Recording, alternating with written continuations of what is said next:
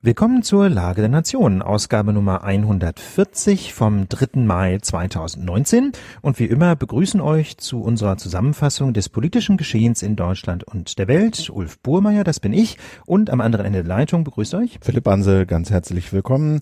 Zunächst, wie gewohnt, ein paar kurze Hausmitteilungen. Wir hatten euch letzte Woche auf die Lage live in Konstanz am 25.05. hingewiesen und dann kurz, kurz hinterher den Vorverkauf wieder gestoppt, weil es da ein kleines Problem mit der Location gab. Das Problem ist jetzt behoben. Ihr könnt also unter lage.live für die Lage live am 25. Mai in Konstanz im Bodenseeforum euch äh, Tickets kaufen. Äh, ja, wird richtig schön. Ist eine super Location. Freuen uns ganz doll, dass wir da hinkommen und äh, euch da zu sehen. Das ist für uns immer ein Hochgenuss, diese Events. Ja, also diese, ja, und ähm, ich glaube auch dieser Ort ist einfach total schön. Das ist nämlich eine Halle direkt am Ufer des Rheins. Ähm, da scheint es auch eine Freifläche zu geben, wo man hoffentlich draußen auch sein Bierchen trinken kann. Das haben wir jetzt noch nicht ausprobiert, aber nach den Bildern der Location scheint das echt sehr schön zu sein. Insofern freuen wir uns auf den 25. Mai.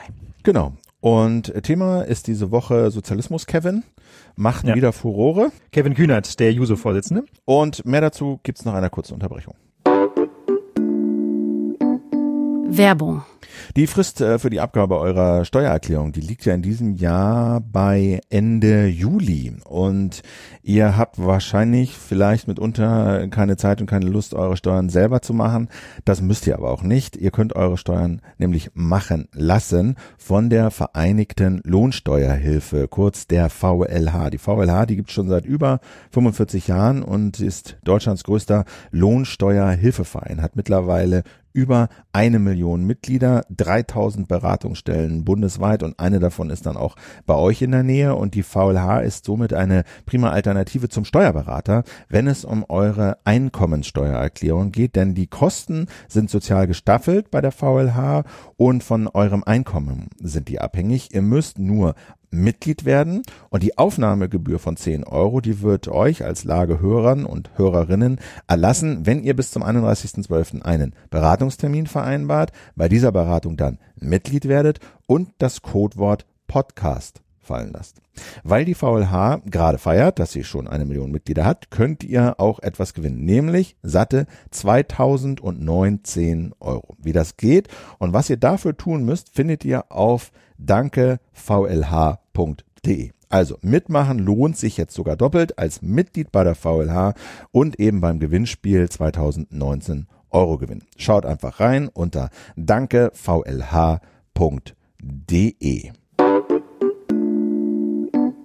Werbung ja, da sind wir wieder und wir fangen diese Woche an mit Kevin Kühnert. Er ist wie gesagt Chef der Jusos, der Jugendorganisation der SPD und er hat diese Woche der Zeit ein Interview gegeben, das teils wütende Reaktionen hervorgerufen hat. Die Zeit hatte ihn nämlich gefragt, was er denn eigentlich damit meint, dass er sich als Sozialist bezeichnet. Und erstmal ist das ja gar nicht so wahnsinnig überraschend, denn äh, die Jusos heißen ja, wenn man den, äh, die, diese Abkürzung mal ausspricht, Jungsozialisten. Und äh, Kühnert beschreibt beschreibt seine Position so, er schreitet dafür, dass eine bessere Welt nicht nur denkbar, sondern auch realisierbar ist. Und sprich, äh, er meint damit eine Welt freier Menschen, die kollektive Bedürfnisse in den Vordergrund stellt und nicht das Profitstreben. Und die Zeit fragt dann äh, nach Vergesellschaftung, was er damit meint, und Kühnert, was unser Leben bestimmt, soll in der Hand der Gesellschaft sein und demokratisch von ihr bestimmt werden. Und dann fragt die Zeit, okay, aber nennt man sowas nicht soziale Marktwirtschaft und darauf kühnert. Für eine gewisse Zahl von Menschen mögen sich die Verheißungen der sozialen Marktwirtschaft verwirklichen lassen. Die soziale Marktwirtschaft funktioniert aber nicht für alle. Er sagt, millionenfach niedrige Löhne haben die zu tun mit Hunger, mit Armut auf der Welt und die, er meint Aktien, Immobilien und Fabrikbesitzer, müssen nicht selbst produktiv tätig werden, sondern können ihr Kapital für sich arbeiten lassen. Für diese Freiheit, über diese Freiheit verfügt in unserer Gesellschaft ein sehr kleiner Teil. Der Zugang zu Vermögen ist für die meisten faktisch nicht gegeben. So, und dann versucht die Zeit das noch so ein bisschen zuzuspitzen und fragt Kevin Kühnert, ob es dann für ihn auch um Enteignungen gehe. Und da meint Kevin Kühnert, nö, nicht unbedingt. Ähm, Zitat, auch der Sozialismus wird und muss mit Marktmechanismen arbeiten. Das Ziel ist vielmehr eine demokratische Kontrolle darüber, wie wir arbeiten und was wir produzieren. Die Frage ist nur, meint Kevin Kühnert, warum es wenige Menschen geben soll, denen BMW exklusiv gehört und die das weitgehend alleinige Recht haben, über Gewinne zu verfügen. Und dieses Schlagwort Sozialismus war dann für die Zeit äh, der Anlass, da nochmal so ein bisschen nachzuhaken, ob das für ihn eine Methode ist oder ein Ziel. Und Kevin Kühnert sagte darauf, das sei der Versuch, dem Ideal einer freien, gleichen und solidarischen Gesellschaft andauernd ein Stück näher zu kommen. Die Mittel hingegen sind gerade nicht vorgegeben. Und die Zeit fragt dann noch, ähm, so nach dem Motto, wendet ein, wir sind immer noch nicht überzeugt, dass Sie ein richtiger Sozialist sind und sagt Kühnert, ich kann ja nichts dafür, wenn die Leute bei Sozialismus immer an brennende Barrikaden denken. Im Übrigen geht es mir nicht um eine bessere Gewinnbeteiligung, sondern um Vergemeinschaftung von Gewinn. Ja, soweit so die wesentlichen Punkte ja. aus diesem Interview mit Kevin Kühnert. Ähm, und wir haben das jetzt mal so ausführlich dargestellt, einfach deswegen, weil die Emotionen so hochgekocht sind in der politischen Debatte, aber auch, weil wir denken, dass man aus diesem Interview durchaus eine ganze Menge an interessanten Denkanstößen mitnehmen kann, und zwar ganz unabhängig davon, wie man es jetzt selber hält mit dem Sozialismus. Genau, also ich, ich habe das so beim Lesen gedacht, also als ich erstmal die Reaktion gelesen habe, dachte ich so, oh, da haut Kevin wieder irgendwie so eine These raus und macht Europawahlkampf. Als ich das Interview dann aber gelesen habe, hatte ich den Eindruck, dass das wirklich differenziert ist, dass er sich wirklich Gedanken gemacht hat, dass ihm das ein wirkliches Anliegen ist. Und ich finde das deshalb interessant und war auch dafür, dass wir das hier in der Lage nochmal behandeln, weil die Reaktion und das, was er sagt, mir schon auch ein bisschen auf den Zeitgeist hinzudeuten scheinen. Ob seine Antworten jetzt immer die richtigen sind, lasse ich mal dahingestellt.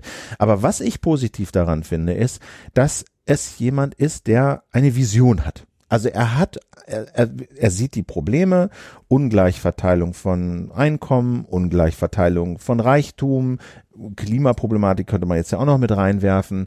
Ähm, und ähm, er sagt, hey, ich bin nicht bereit, mich dem einfach hinzugeben und zu sagen, okay, ist halt so, weil die Welt ist halt nicht gerecht, also ist das so, sondern er sagt, ich will da was gegen tun. Wir müssen, das sagt er ja auch in dem Interview, wir müssen erstmal die Bedürfnisse der Menschen klären. Und wenn wir uns darüber geeinigt haben, sagen wir, welche Politik wir daraus ableiten. Und ich finde ganz erfrischend daran, dass er so eine Vision entwickelt. Und äh, ich habe das Gefühl, darüber kann man hervorragend diskutieren.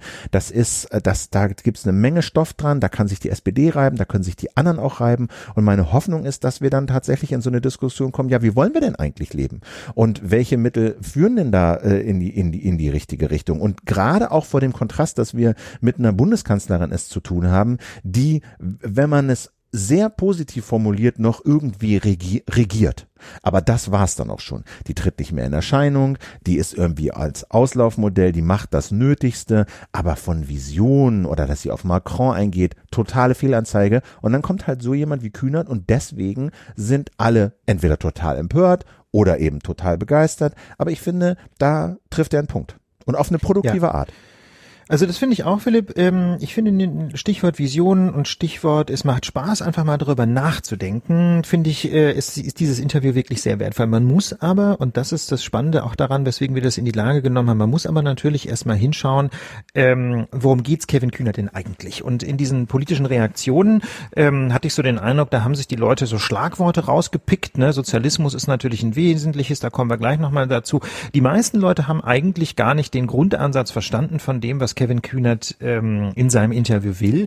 Er will nämlich eigentlich mal so ein bisschen den Finger in die Wunde legen und, äh, und sich ehrlich machen und sagen, okay, äh, wir haben hier so eine soziale Marktwirtschaft, also quasi Kapitalismus mit menschlichem Antlitz, ja, und ähm, und das funktioniert aber möglicherweise lange nicht für alle. Da sind, da treten eine ganze Menge an Problemen auf. Und er will einfach mal darüber nachdenken, wie man diesen Problemen beikommen kann. Ja, also äh, ein Schlagwort zum Beispiel, das, das von Kevin, das Kevin Kühnert jetzt nicht nennt, das mir aber sofort eingefallen ist beim Lesen, ist, ähm, dass man ja sich auch wirklich die Frage stellen kann, ob eigentlich Kapitalismus und Umweltschutz irgendwie vereinbar sind. Also bislang jedenfalls hat man den Eindruck, dass hinter praktisch jedem Umweltskandal irgendwelche Profitinteressen stecken. Ähm, das heißt also quasi die ähm, der, der Egoismus der ähm, Menschen, die hinter irgendwelchen Unternehmen stecken, äh, führt häufig dazu, dass diese Unternehmen sich nur genauso umweltkonform verhalten, wie sie unbedingt müssen und häufig noch nicht mal das tun. Auf der anderen Seite kann man natürlich nicht die Augen davor verschließen, dass ähm, in der DDR zum Beispiel die Umwelt auch mit Füßen getreten wurde. Da gab es natürlich auch krasseste Umweltsünden. Insofern jedenfalls dieser real existierende Sozialismus war im, was Umweltschutz angeht, sicher auch nicht besser.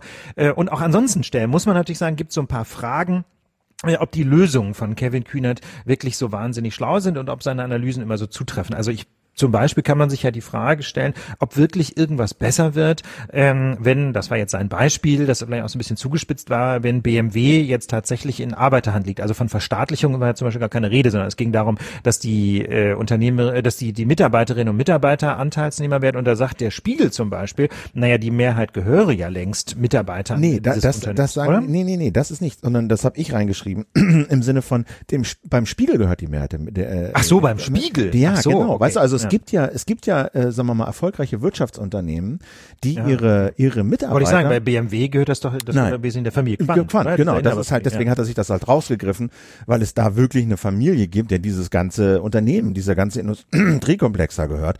Und ähm, ähm, also ähm, also mein mein, also bevor wir so auf die Details gehen, würde ich auch sagen, mein Gefühl dabei ist, was ich interessant finde, ist, du hast es aufgemacht. Da, da bei den bei den einen, die hören Sozialismus und sagen natürlich, ah, da kommt die DDR. Wenn er die DDR haben will, dann soll er irgendwie in die DDR gehen. So.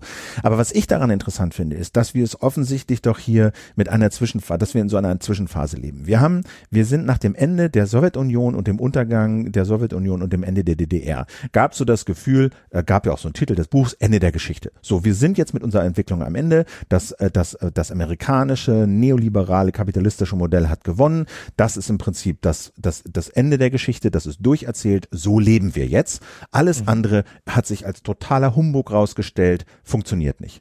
Dann haben wir das jetzt, was, 30 Jahre, 20 Jahre irgendwie durchexerziert und stellen fest, ah, dieses total neoliberale Modell, was davon ausgeht, dass nur der einzelne Mensch nur stark genug sein muss und die genug Freiheit haben muss und dann wird's uns allen auch am Ende gut gehen, das hat sich auch nicht als das allheilmachende äh, Mittel bewertet. Und ich habe das Gefühl, wir sind in so einer, mal wieder in so einer historischen Pendelbewegung, wo wir alle gemeinsam in einem großen Experiment nach einer, nach einem Modell suchen, wie wir gesellschaftlich am besten leben. Und ich habe das Gefühl, dass wir jetzt gerade dabei sind, ein paar wieder so zurückzuschwingen. Und das hat ja auch äh, Heinz Bude in diesem Sozialismusbuch, was ich da im Medienradio mit ihm besprochen habe, anklingen lassen, dass wir so ein bisschen gucken, ja, also wenn es das Neoliberale nicht ist, wenn es aber auch der real existierende äh, äh, Brachialsozialismus aller DDR und SU nicht wahr.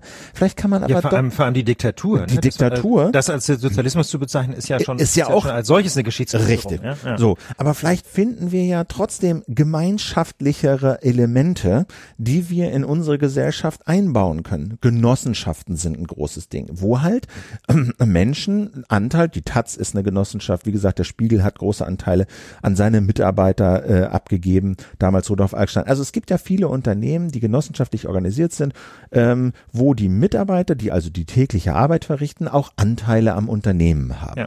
Also da gibt's einfach so, und das, das ist eine sehr spannende Frage, finde ich, die du da anschneidest und die auch bei Kevin Kühnert mitschwingt, ja. ganz so, wie soll ich sagen, ganz so analysiert hat er das da nicht, aber das ist natürlich in so einem Zeitungsinterview auch ganz schwierig. Ja. Also Kevin Kühnert stellt einfach im Kern die Frage nach den Besitzverhältnissen. Er stellt nämlich die Frage, wie weit kommt man eigentlich quasi mit der Regulierung der, Ver der Verwendung von Eigentum in einer sozialen Marktwirtschaft? Wie weit gelangt man da? Und ähm, und wo gestößt man bei dieser Regulierung an Grenzen? Genau. Um das mal so ein bisschen praktisch ja, ne, genau. Also wir haben ja schon ganz häufig gesprochen, das ist jetzt kein Beispiel oder nur am Rande ein Beispiel von Kevin Kühnert, aber ich denke, das lohnt sich darüber mal nachzudenken. Stichwort Mietrecht.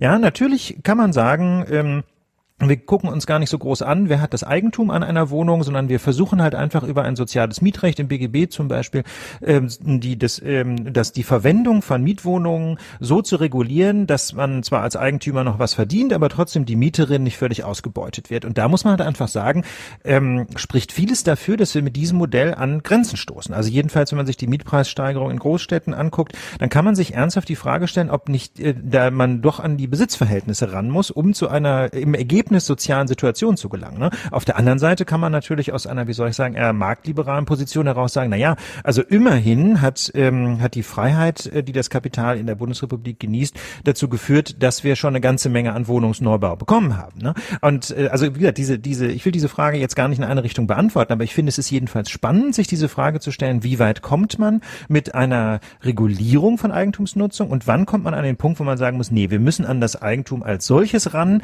Ähm, und das ist ja auch die Frage, die letztlich steht hinter der Diskussion von vor zwei Wochen, ne? Stichwort Verstaatlichung oder Vergenossenschaftlichung von bestimmten groß, äh, großen Wohnungsunternehmen in Berlin. Das ist ja genau die Frage, mh, sind wir nicht an einem Punkt angelangt, wo der Staat durch Mietrecht nichts mehr erreichen kann oder jedenfalls nicht mehr effektiv regulieren kann und deswegen man direkt äh, an Eigentum und Besitz ran muss. Genau, und das hat ja auch die Zeit gefragt, so nach dem Motto, und das ist ja quasi die Debatte, ne? Haben wir, haben wir, wir leben in einer sozialen Marktwirtschaft, also wo der Kapitalismus und die Marktwirtschaft schon gezähmt ist, ja, wo sozusagen die Idee ist, dass wir die Härten durch den Staat und Gesetze ausgleichen. Äh, äh, Kevin Kühnert reicht das nicht aus. Die Zeit sagt aber auch, na ja, jemand, der BMW gegründet hat, Kapital in die Hand genommen hat, das Risiko äh, in die Hand genommen hat, äh, die Idee hatte, sollte der nicht belohnt werden? Ja, und dann ist dann ist sein Argument, na ja, gut, aber BMW gäbe es eben auch nicht ohne diese Tausende von Arbeitern und Arbeiterinnen, die da seit ich weiß nicht wie viel Jahrzehnten, Jahrhunderten, weiß gar nicht, wann sie gegründet wurden, ähm, Jahrzehnten mindestens äh, arbeiten. So, also das ja. eine gäbe es ohne das andere nicht. Und warum sollte es dann nicht einen Ausgleich geben zwischen dieser Familie Quant und den aber jetzt werden die natürlich schon gut bezahlt und so.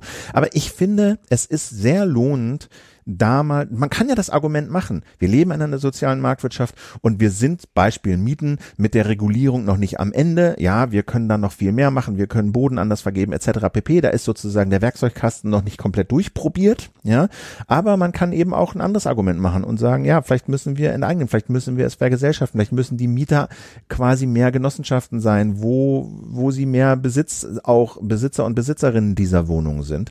Vielleicht ist es ja auch nicht schwarz-weiß. Man muss ja mal ganz ehrlich sagen, Absolut niemand spricht Dafür davon, würde ich dass, warten, quasi, ja. dass quasi, dass quasi jeder private, äh, jedes private Wohnungseigentum verstaatlicht werden soll. Darum geht's ja überhaupt nicht, sondern die Idee ist ja eher, dass man ähm, bestimmte Großunternehmen zunächst mal in Anführungsstrichen testweise ähm, verstaatlicht äh, oder in Genossenschaftseigentum überführt, um dann zu schauen, wie sich das auch jeweils so entwickelt. Ja? Also das bedeutet ja nicht, dass jetzt irgendwie, ich sag mal, der der der brave äh, der brave Mediziner, der jetzt irgendwie sich in 30, 40 Jahren seines Berufslebens irgendwie ein kleines Häuschen, Mietshäuschen zusammen zusammen gespart hat, dass der jetzt morgen enteignet werden soll. Davon redet ja zunächst mal niemand, sondern ähm, möglicherweise ist so eine in Anführungsstrichen Systemkonkurrenz innerhalb einer äh, sozialen Marktwirtschaft äh, auch ein ganz erstrebenswertes Modell.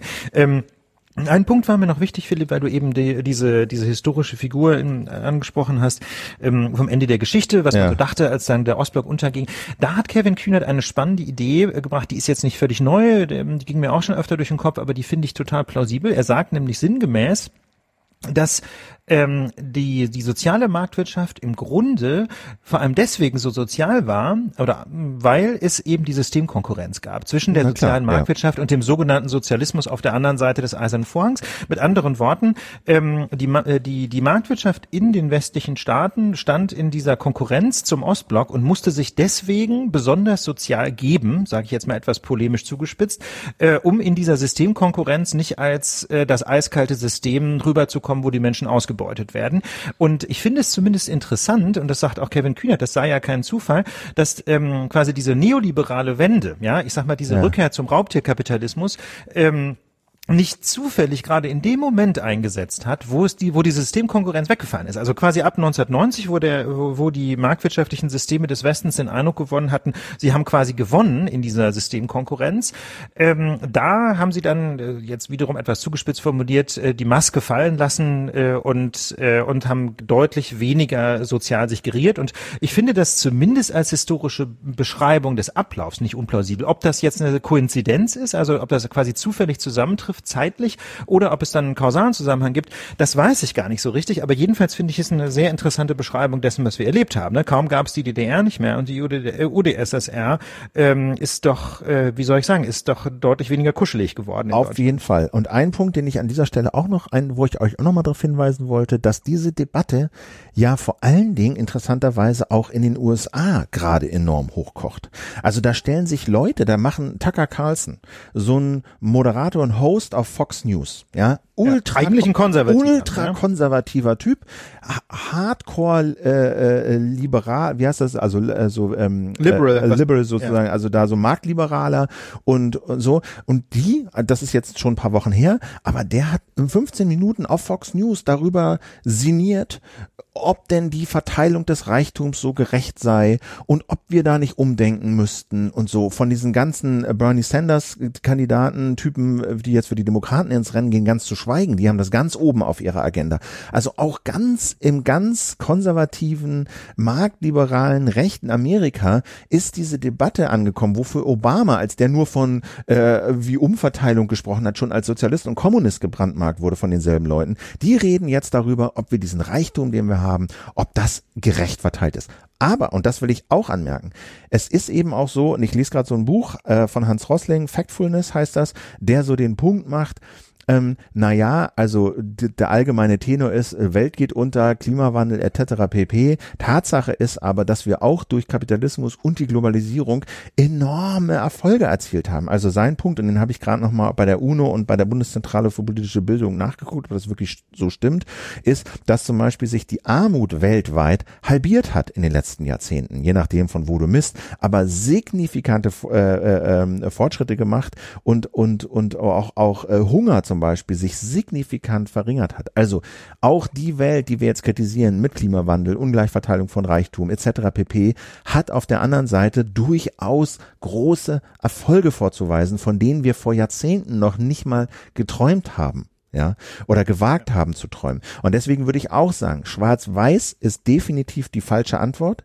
aber eine dass so jemand wie Kühner, ein Politiker, so eine Debatte anstößt, finde ich, das ist seine Kernaufgabe. Ja, ja. gerade wenn's wenn's um Wahlen geht, sagt er ja auch im Spiegel hat er noch mal gesagt, es geht, äh, er kriegt Kritik von der SPD, dass er das jetzt ausgerechnet von den Wahlen und och und so und er sagt, wir sollten uns nicht auf die Zunge beißen, wir sollten sagen, was wir denken und zu den Wahlen, damit die Leute Bescheid wissen. Sehe ich genauso. Ja. Und jetzt kann man eine Debatte darum führen, taugt das, was er sagt oder wie müssen wir das machen? Ja, genau. Und vor allem denke ich, müsste man in dieser Diskussion dessen, was Kevin Kühnert da gesagt hat, ähm, mal einsteigen mit der grundsätzlichen Differenzierung zwischen seiner, äh, zwischen seiner, wie soll ich sagen, Beschreibung von Defiziten äh, in unserer gegenwärtigen Lebenssituation, mal ganz allgemein gesprochen, auf der einen Seite und seinen Ansätzen für eine Lösung auf der anderen Seite.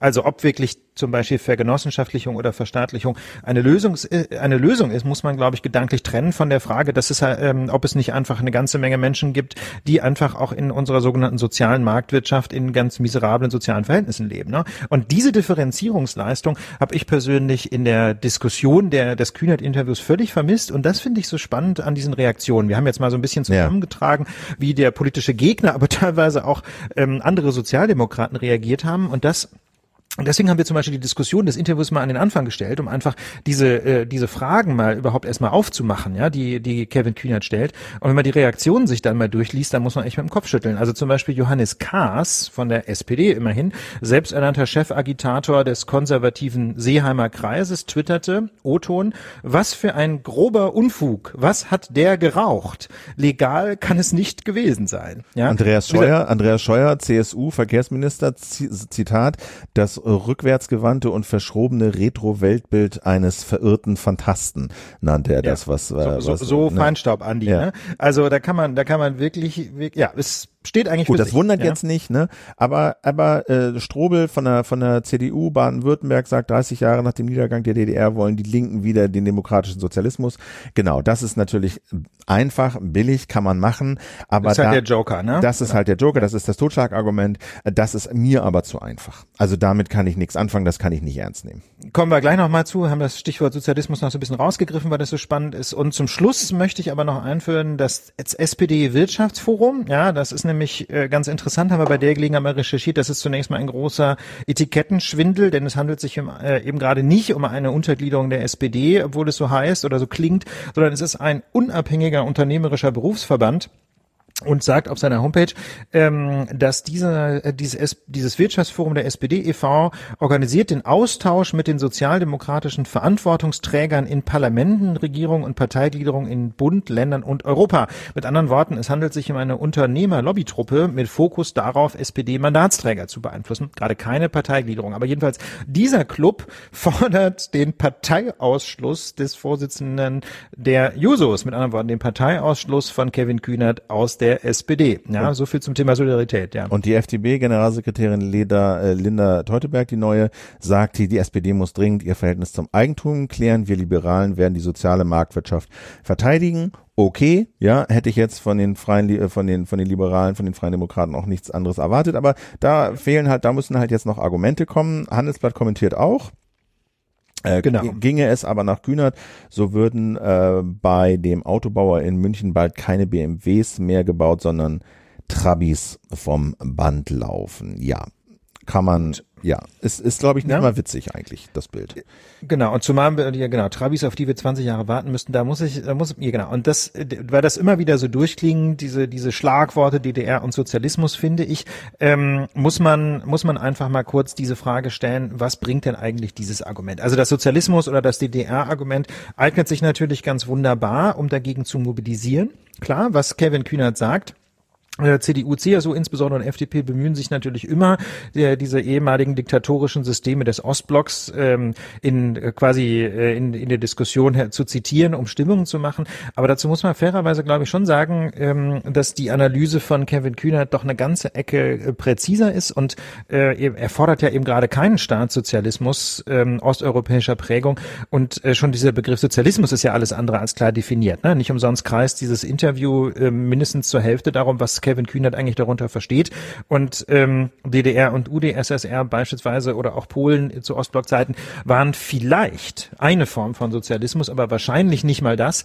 Ähm, aber man sieht eben daran, dass sie sich wunderbar eignen, um braven Bürgerinnen und Bürgern ganz viel Angst zu Ja gut, ich meine zum Das finde ich so, das finde ich so illegitim an dieser Diskussion, weißt du, weil man hat versucht, die im Keim zu ersticken und sich mit den Analysen vom Kühnert, äh, das sind ja nicht nur seine, ne, aber sich mit diesen Gedanken, ja, geht vielleicht was schief bei uns, nicht auseinanderzusetzen. Genau, also ich meine, meine, Sozialismus heißt ja schon auch ne, Vergesellschaftigung von Produktionsmitteln. Also du hast Fabriken, Auto, äh, ne, Fabriken äh, so, äh, die sollen vergesellschaftet werden. Jetzt kann man sich überlegen, was heißt denn Vergesellschaftung? Heißt es Verstaatlichung? Heißt es, dass die äh, Mitarbeiter, Mitarbeiterinnen größeren Anteil daran haben? Ähm, so, also ich, ich, wie gesagt, ich habe das auch nicht. Mir, mir erscheint es auch, sagen wir mal, jetzt, ich bin auch skeptisch, ob jetzt die, die, wenn man BMW in eine Genossenschaft verwandeln würde, ob das dann wirklich äh, besser oder schlechter funktionieren würde. Das weiß ich nicht. Äh, ich finde nur die, die Diskussion angesichts der Probleme, die wir haben, die Diskussion legitim, ob man nicht äh, Menschen, die Gesellschaft mehr an dieser Produktion, an der Herstellung von Gütern, an dem Vertrieb beteiligt, als das heute der Fall ist. So und äh, da, wie das dann aussehen kann, im Großen, im Kleinen, ob der Staat das fördert, ob man davon Sachen ausnimmt oder oder oder, das das das finde ich schon, das finde ich schon legitim, denn ja. meine, wenn ich habe die Zahl jetzt nicht parat, aber das sind irgendwie eine Handvoll Leute in Deutschland, äh, die so viel ähm, äh, Geld und Reichtum besitzen äh, wie wie wie die restliche, wie die untere Hälfte in Deutschland. So ne und da muss man sich fragen wollen wir das? Wollen wir so leben? Finden wir das okay, gerecht? Und das, was Kühnert auch sagt, die, klar sagen immer alle die soziale Marktwirtschaft, klar, es, es, es geht nicht allen gut. Ja, klar, fallen ein paar durchs Rost. Da kann man sich fragen, hm, nehmen wir das hin? Ist das so? Ja, ist halt die soziale Marktwirtschaft. Ja das ist ein Preis, den wir zahlen müssen? Oder kann man nicht sagen, nee, wir finden uns damit nicht ab. Wir versuchen alle mit ins Boot zu holen. Ja, und wenn ja, wie? Ja, und ähm, also ohne, ohne gleichzeitig jegliche Kreativität und Unternehmergeist und so äh, und äh, Erfindungsreichtum und so abzutöten. Und ich glaube nicht, ich glaube, dass das machbar ist. Ja, ich glaube nicht, dass je, sobald wir noch über eine Genossenschaft reden oder darum, irgendwie Reichtum anders aufzuteilen, dass sofort das Ende des privaten Unternehmertums ist oder sowas. Das, ja. das oder Sozialismus oder DDR. Also ich finde vor allem diese diese Totschlagargumente, die führen uns wirklich überhaupt nicht weiter, denn also jenseits der Frage nach der Gerechtigkeit muss man natürlich auch sehen, dass es einfach einen ganz erheblichen Anteil an der Bevölkerung gibt, der den Eindruck hat, er ist irgendwie abgehängt, er gehört nicht mehr dazu. Wir haben in der vergangenen Woche die Mitte-Studie vorgestellt, wo doch ähm, einfach ein ganz erheblicher Anteil der Menschen sich nicht mehr repräsentiert fühlt. Und möglicherweise ist auch das einfach ein Leistungsdefizit unserer bestehenden gesellschaftlichen und wirtschaftlichen Ordnung. Und deswegen glaube ich, äh, Totschlagargumente, ähm, um eine Diskussion von vornherein Platz zu machen, helfen uns nicht weiter, sondern ganz im Gegenteil. Ich glaube, das ist ein ausgesprochen verdienstvoll, dass Kevin Kühnert da mal einen Denkanstoß gegeben hat. Aber vielleicht zu unserem nächsten Thema, denn ein wesentlicher Aspekt ähm, von Wirtschaft, äh, unserer wirtschaftlichen Ordnung sind natürlich Steuern. Also die Frage, wie erzielt eigentlich unser Gemeinwesen auf den verschiedenen Ebenen Einnahmen und da gab es in dieser Woche eine ganz spannende Neuigkeit. Genau, also ähm, wir haben ja, also die, die Bild hat gemeldet, der Scholz-Entwurf für die Grundsteuerreform wird vom Kabinett nicht behandelt, vor allen Dingen, weil Bayern äh, äh, bockt. Also da äh, muss man sagen, es geht halt gerade darum, in Deutschland eine neue Grundsteuer einzuführen und beziehungsweise sie zu reformieren. Und ähm, wie gesagt, die Bild hat gesagt, das Ding sei jetzt erstmal vom Tisch. Ähm, und dann hat aber aber Scholz widersprochen, äh, nein, also ich wollte das zwar am 30. April vorlegen äh, im Ressort, im, im Kabinett, aber die Ressortabstimmung läuft, also die, er hat einen Gesetzentwurf geschrieben und der wird halt durch die Ministerien gereicht, die damit irgendwie zu tun haben und dann einigt man sich auf einen Entwurf und der kommt dann ins Kabinett und es soll aber am 10. Mai noch eine Anhörung, eine Expertenanhörung geben und danach werde dieser Gesetzentwurf für eine neue Regelung der Grundsteuer in Deutschland dann auch ins Kabinett kommen und dann wahrscheinlich auch verabschiedet werden, sagt Scholz. Also es ist so ein bisschen gerade unklar, ähm, was, äh, wie es um, wie es um das Leben dieses Gesetzentwurfs äh, steht.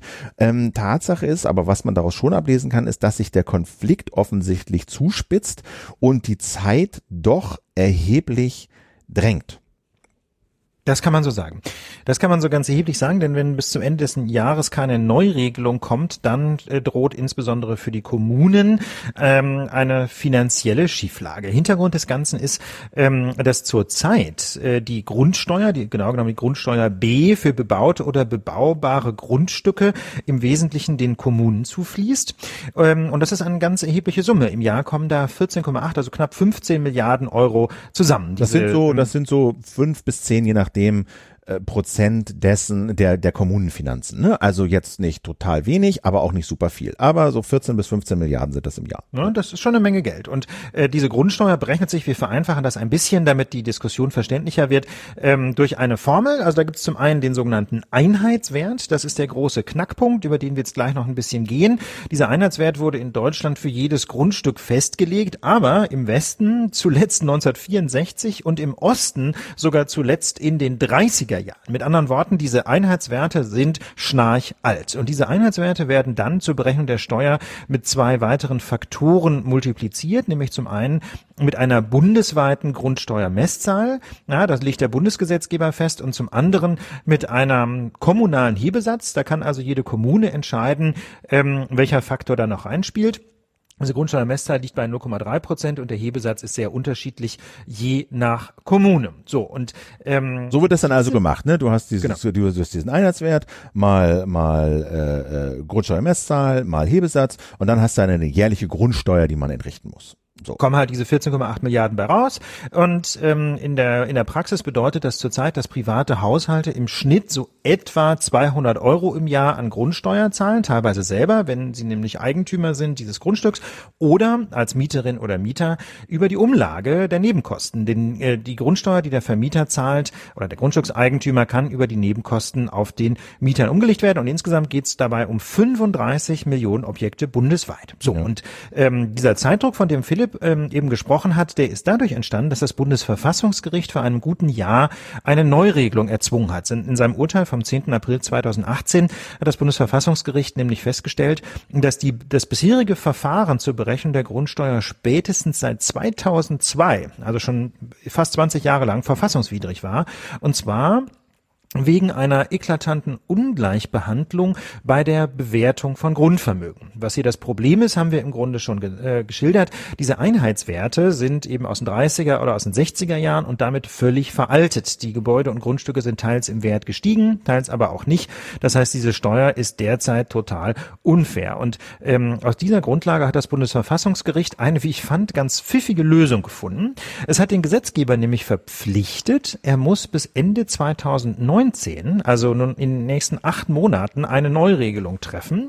Nur dann, wenn eine Neuregelung zustande gekommen ist, können die alten Regeln noch weitere fünf Jahre übergangsweise angewandt werden. Ja, ist eine Übergangsfrist, fünf Jahre eben, um die Grundstücke zum Beispiel neu zu bewerten. Und danach sonst, gilt dann ja, sozusagen die Neuregelung. Genau, aber sonst, wenn der Gesetzgeber nicht schon 2019 irgendwas ins Bundesgesetzblatt bekommt, dann entfällt die Grundsteuer ab 2020 und die Kommunen verlieren diese knapp 15 Milliarden Euro an Einnahmen. So, und jetzt ist halt so diese Diskussion entbrannt, wie soll diese Grundsteuer reformiert werden, ähm, damit es eben äh, grundgesetzkonform ist. Und im Kern geht's da, wir haben es gesagt, um diese drei Faktoren, wovon zwei unerheblich sind, unstrittig eigentlich diese Messzahl und der Hebesatz.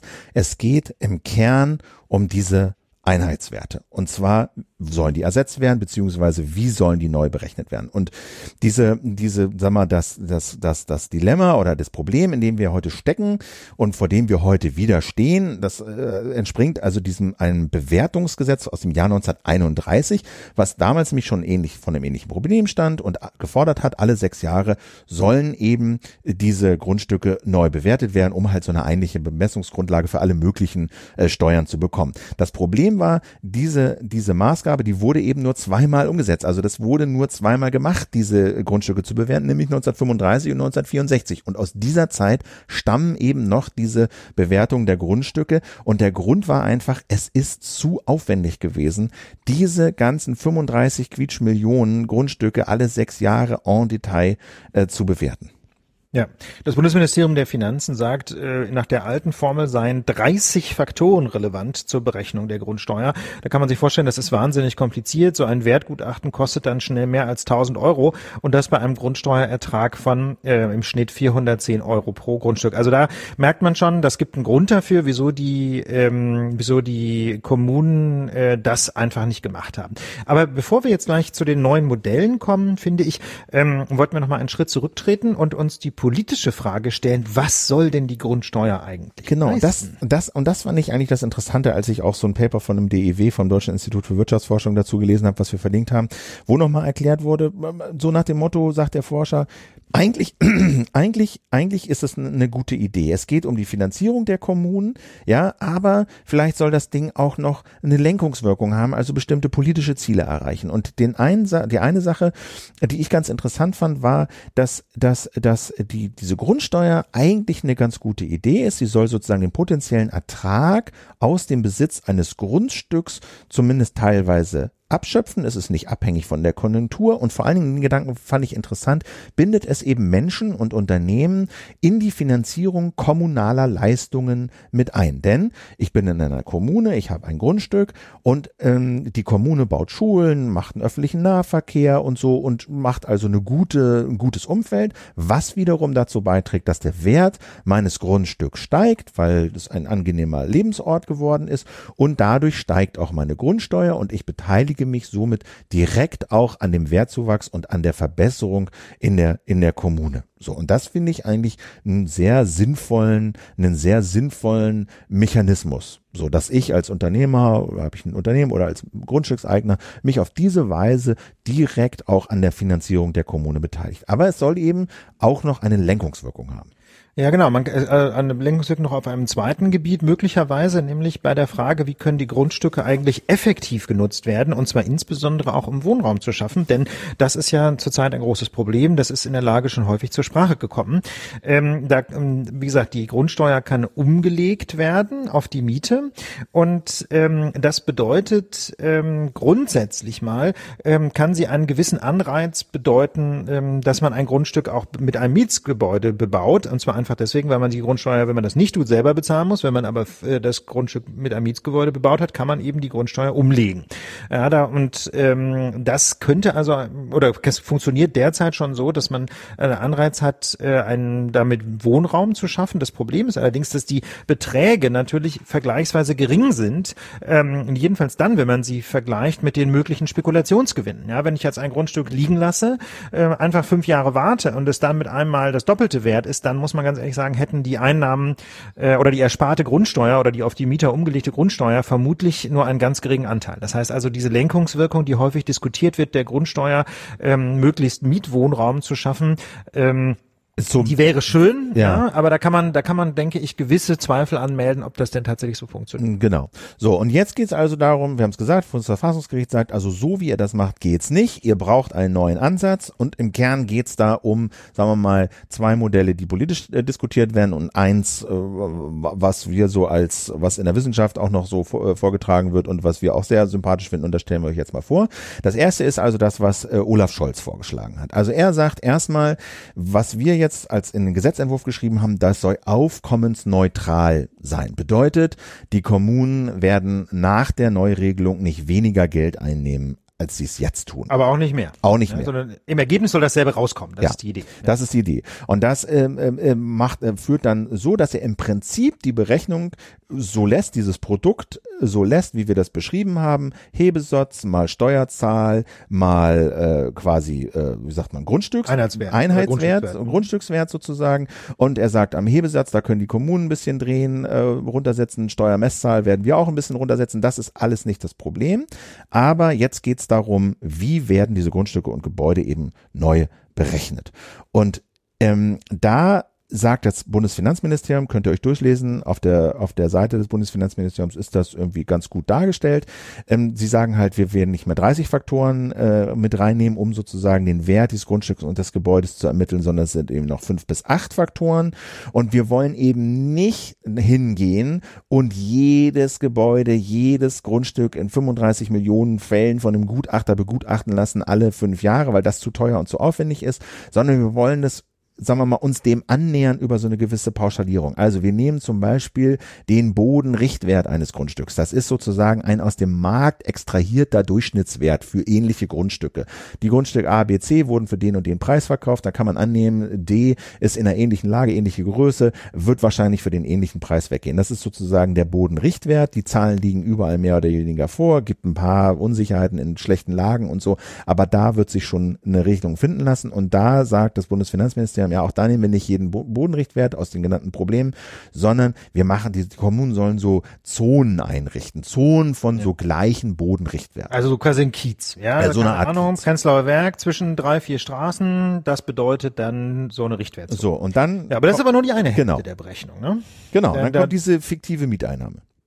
Genau, das ist die andere Hälfte, also zum einen Lage des Grundstücks und, und was ist der, was ist der Boden da so grob wert und das andere ist die fiktive Mieteinnahme. Auch das soll im Prinzip erstmal nur statistisch berechnet werden, also soll jetzt nicht irgendwie zusammengerechnet werden, was die 47 Wohnungen auf einem Grundstück erbringen, sondern da soll man auf den Mikrozensus gucken, also quasi auf die, ähm, auf die, auf die Volkszählung und schauen, was da so statistisch normalerweise an Netto-Kaltmiete gezahlt wird.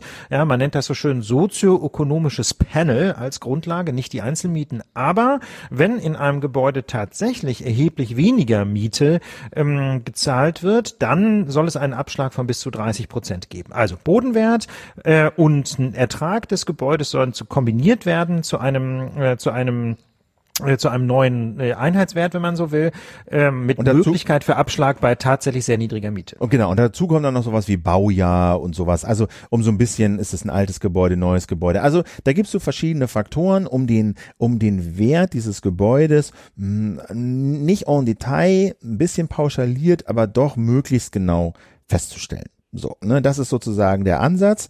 Ähm, der Nachteil ist natürlich, dass es wie oft bei Pauschalierung und Annäherung im Einzelfall dann eben doch manchmal ungenau ist und ungerecht. Also wenn ich eine sehr niedrige Miete zahle im schlechten Gebäude, kann es sein, dass ich verhältnismäßig mehr Grundsteuer zahlen muss, als eben Menschen, die eine, genau eine Durchschnittsmiete zahlen. Oder so. Ne? Ja. Ähm, und das sagen einige, möglicherweise ist dieser Gesetzesvorschlag, wie ihn Scholz jetzt präsentiert hat, eben wieder grundgesetzwidrig. Das bedeutet, äh, das ist eine Furcht, dass eben das Bundesverfassungsgericht dann irgendwann sagen könnte, nein, auch das nicht. Und dann könnten sozusagen Rückzahlungen für bereits gezahlte und dann verfassungswidrige Grundsteuer anfallen in die hunderte Milliarden. Das ist sozusagen ja. ein weiterer Einwand. Ja, da muss ich sagen, das halte ich persönlich für eine totale Nebelkerze, denn das Bundesverfassungsgericht hat ja jetzt auch gesagt, die Grundsteuerberechnung ist seit 16 Jahren verfassungswidrig ja, und, und, trotzdem musste ja. kein Cent zurückgezahlt werden. Also ich glaube, das wird das Bundesverfassungsgericht nicht machen. Ähm, jedenfalls dann nicht, wenn der Gesetzgeber halbwegs plausibel argumentieren kann, wir haben uns doch alle Mühe gegeben, das irgendwie äh, grundgesetzmäßig umzusetzen. Also das ist, glaube ich, eine übertriebene Sorge, aber trotzdem gibt es auch sehr viel Kritik, die aus meiner Sicht fundierter ist, nämlich, dass es immer noch zu kompliziert sei ähm, und dass es eben doch noch zu pauschal sei. Äh, manche Leute kritisieren auch, dass die Bodenwerte so de facto eine Art Vermögenssteuer sind. Da ist natürlich was Wahres dran. Äh, man kann sich nur die Frage stellen, ob das überhaupt ein Problem ist. Möglicherweise ist ja eine Vermögensteuer auch eine ganz gute Idee. Ähm, und äh, man kann auch kritisieren, dass die Grundsteuer immer noch auf den Mieter umlegbar ist. Das führt nämlich dazu, dass man als Vermieter natürlich gar keinen gar keinen Anreiz hat, diese Grundsteuer niedrig zu halten, durch niedrige Mieten zum Beispiel, weil man sie ohnehin nicht selber zahlen muss im Ergebnis. Äh, vor allem aber, und das ist, glaube ich, politisch das große Problem für Olaf Scholz, den Bundesfinanzminister, ähm, ist, der, ist vor allem der Widerstand Bayerns äh, eisenhart. Äh, Bayern fordert nämlich eine Öffnungsklausel, ähm, wonach die Bundesländer selber bestimmen können sollen, ob und wie der Immobilienwert überhaupt in die Berechnung einfließt.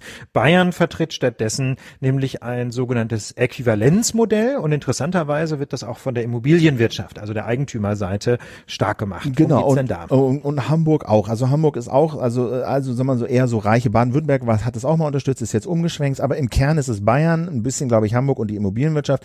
Ähm, die nennen das Flächenmodell, in der, in der, beim DEW hieß es Äquivalenzmodell. Das ist eigentlich ein recht einfaches Modell.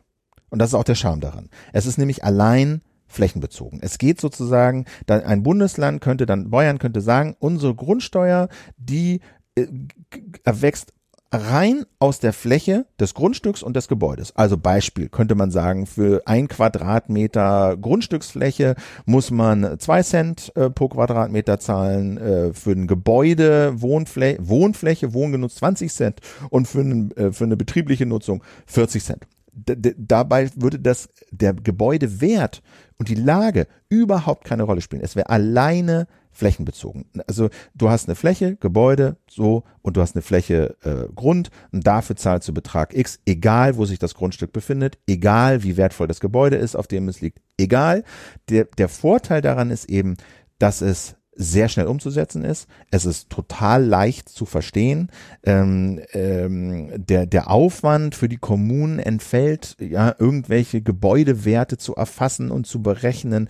Also das ist alles sehr slick und sehr ähm, effizient, leicht verständlich äh, und schnell, schnell zu machen. Haus und Grund, der Verband der Wohnungseigentümer sagt es auch, ist super einfach zu verstehen. Der, der, der Punkt ist natürlich, es hat erhebliche Nachteile. Weil es nämlich ehrlich gesagt praktisch gar keine politische Lenkungswirkung hat. Ne? Das hatten wir ja eben gerade gesagt. Zwei mögliche Funktionen kann so eine Steuer erfüllen. Zum einen Finanzierung der Kommunen, zum anderen kann man versuchen, politische, gesellschaftliche Ziele mit Hilfe der Steuer zu fördern. Und äh, dieser zweite Effekt würde weitgehend wegfallen. Genau. Die Kommunen, das kommt noch dazu, würden an der Wertsteigerung durch kommunale Leistung überhaupt nicht beteiligt. Also sie könnten Schulen bauen, Straßen, ÖPNV und die, die, die Werte würden explodieren und äh, der Grundstücke und der Gebäude und die Kommunen hätten überhaupt überhaupt nichts davon, würden davon überhaupt nichts zurückbekommen. Außerdem würden unbebaute und ungenutzte Grundstücke im Vergleich zu den anderen Modellen entlastet. Also es wäre sozusagen im, im Vergleich attraktiver, Grundstücke liegen zu lassen und nicht zu bebauen. Ja. Was natürlich das Gegenteil dessen ist, was wir politisch eigentlich gerade wollen. Ne? Und damit würde es im Zweifel ein besseres Immobilienangebot und eine Nachverdichtung, ja, Stichwort zehn äh, Geschosse statt Aldi-Markt, äh, verhindern oder jedenfalls wirtschaftlich weniger attraktiv machen. Ne? Genau. Also mit anderen Worten, äh, was diese Steuerung angeht, äh, ein totales Eigentor. Genau, also ne, teure Top-Immos in Superlagen würden genauso belastet wie irgendeine Schrottimmobilie in einer D-Lage bei gleicher Fläche. Und wie gesagt, wie wertvoll, und das ist so ein bisschen halt auch der Schaden, Scham aus Sicht der Immobilienbesitzer, wie wertvoll so ein Gebäude und bestimmte Lagen sind. Das bliebe eben im Dunkeln, ja. Und ähm, es blieben halt auch teure Gebäude und teure Lagen blieben halt auch von höheren Steuern verschont. Und das Motiv von Bayern und wohl auch von Hamburg ist erstens möglicherweise wohlhabende Klientel zu schützen, aber sagt das DEW tiefer liegender geht es darum, dass sie Angst haben, im Länderfinanzausgleich schlechter abzuschneiden. Also das bedeutet, es gibt ja diesen Länderfinanzausgleich, wonach äh, äh, reiche Länder, die viel Einnahmen haben, an ärmere Länder, Stadtstaaten, Bremen, Hamburg etc. immer Geld überweisen und wenn die dann durch eine neue Grundsteuer, wenn dann Länder wie äh, Bayern und Hamburg wesentlich mehr Geld einnehmen würden, weil eben ihre Gebäude so wahnsinnig viel mehr wert sind und die Lagen so wahnsinnig viel mehr wert sind, dann müssten sie unter Umständen auch mehr Geld überweisen an ärmere Länder. Das DIW sagt aber, ja, diesen Effekt gäbe es, er wäre aber gering. So, das ist wahrscheinlich das Motiv dahinter, warum Bayern und Hamburg, also reiche Länder, diese reine Flächenbesteuerung oder flächenbasierte Grundsteuer bevorzugen. Ja, wobei man damit eben sagen müsste, einfach wäre es, ne? Das heißt, die Verwaltung würde entlastet, aber ähm, man würde halt auch die Chance vertun, Anreize zu setzen für eine sinnvollere Bodennutzung. Genau, und da kommt sozusagen das dritte Modell ins Spiel, was wir euch mal hier vorwerfen wollen. Das ist äh, das DEW nennt das die Bodenwertsteuer. Das Interessante da, das wird so unterstützt von äh, Grün, äh, Mieterverbänden, Umweltverbände. Äh, der, der, der, das Prinzip da ist, die, auch hier bleiben die Gebäudewerte unberührt, aber es geht eben nicht nur rein nach der Fläche, sondern die Bemessungsgrundlage für die Grundsteuer da wären die Bodenrichtwerte, also so was ist dieser Boden in dieser Lage so ungefähr im Schnitt wert und die Grundstücksfläche. Ne? Also äh, Bodenrichtwert ist so Quadratmeterpreis und dann wird halt geguckt, wie groß ist das Grundstück und danach wird dann die Grundsteuer berechnet. Der Charme daran wäre, es gäbe so eine, wie das DEW das nennt, so eine fiskalische Äquivalenz. Also das heißt, die Kommune macht bessere Leistungen, bessere Schulen, bessere Straßen, besseren ÖPNV. Dadurch erhöht sich der Bodenrichtwert, weil eben Böden zu höheren Preisen verkauft werden und dadurch sich der Bodenrichtwert erhöht und dadurch würde sich auch die Steuer erhöhen. Also die Kommune hätte da einen Anteil und es wäre auch gut für den Wohnungsbau, weil unbebaute Grundstücke stärker äh, belastet werden als bebaute. Ne? Ich bezahle halt für ein Grundstück A genau den gleichen Preis. Wenn ich es aber bebaue, kann ich die Grundsteuer entweder umlegen, aber wenn ich das vielleicht mal nicht mehr kann, habe ich zumindest Einnahmen von diesem Grundstück, weil eben ein Gebäude draufsteht. Und ja. ähm, gemessen. Ja, das muss man, das muss man dem Ganzen immer dazu sagen. Das, das steht jetzt bei uns nicht im Pad, aber das ist der Gedanke, der dahinter steht. Ähm, das Ganze funktioniert nur in seiner Steuerungswirkung auf, äh, auf Grundstückseigentümer und insbesondere auf Vermieter, äh, wenn man eben zugleich an diese Umlagemöglichkeit der Grundsteuer rangeht. Ne? Wenn die Vermieter im Grunde das alles immer nur umlegen können auf die Mieter, ähm, dann äh, reduziert sich dann trifft der Effekt so. Ne? Ja, weil die dann, weil es dann ja ziemlich schnurz sein kann. Ja. Ja, was, was sie da so an Grundsteuer zahlen, weil sie, weil sie sich die eben wiederholen. Ja, aber gut, wenn du, wenn du halt eine Grundsteuer nach diesem Prinzip zahlst, ne, du zahlst irgendwie 1000 Euro, weil es ist ein Euro Bodenrichtwert und äh, 1000 Quadratmeter Grund, dann zahlst du diese 1000 Euro. Wenn du ein Gebäude drauf baust, dann kannst du diese 1000 Euro zwar, wenn man sie umlegen darf, umlegen, aber du hast, äh, selbst wenn man sie nicht umlegen darf, hast du trotzdem aus diesem zahlst du weiterhin deine 1000 Euro im Jahr, aber du hast, wenn du das Grundstück bebaust, Einnahmen aus Mieten. Ja, das ist das ist das ist der Grund, weswegen weswegen es Sinn macht, ähm, dass man an diese Umlage ja. rangeht, weil dann nämlich der Anreiz sehr groß ist für Viel Vermieter ja. ähm, tatsächlich zu bebauen, weil sie dann nämlich sich über die Miete refinanzieren können und zugleich haben sie einen Anreiz daran, ähm, dass die ähm, dass die Situation sich verbessert, weißt genau. die die Öko, die äh, die Situation in der Kommune. Genau. Und der, also wie gesagt, also aus also mal aus baupolitischer und im Sinne von wir schaffen Wohnraum scheint äh, diese diese Besteuerung mir durchaus sehr einleuchtend, dass die BW macht sozusagen als Gegenargument geltend, dass, ähm, wie die das nennen, eine Belastungsverschiebung ähm, höher wäre. Also dadurch, dass sozusagen es wäre schwerer, sagt das DEW, die Kosten auf die Mieter umzuwälzen. Warum das so sein soll, das habe ich ehrlich gesagt nicht verstanden. Ähm, was ich glaube ich aber ja, weil sie davon ausgehen, dass man diese, dass man die äh, Grundsteuer nicht mehr umlegen kann. Das ist die Idee.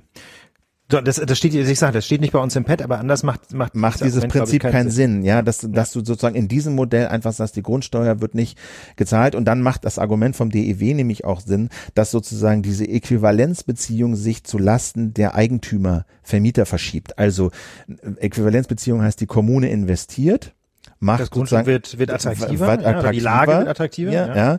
aber die Kosten dafür zahlen halt in erster Linie Grundstückseigentümer, Vermieter und weniger die Mieter, weil eben die Umlage nicht mehr gegeben ist, sozusagen, ne, dass, dass also die Grundeigentümer und die Vermieter mehr dafür bezahlen, dass die Kommune besser wird, dass sozusagen ihr Lebensumfeld besser wird, dass der Straßen besser werden, dass die Schulen besser werden.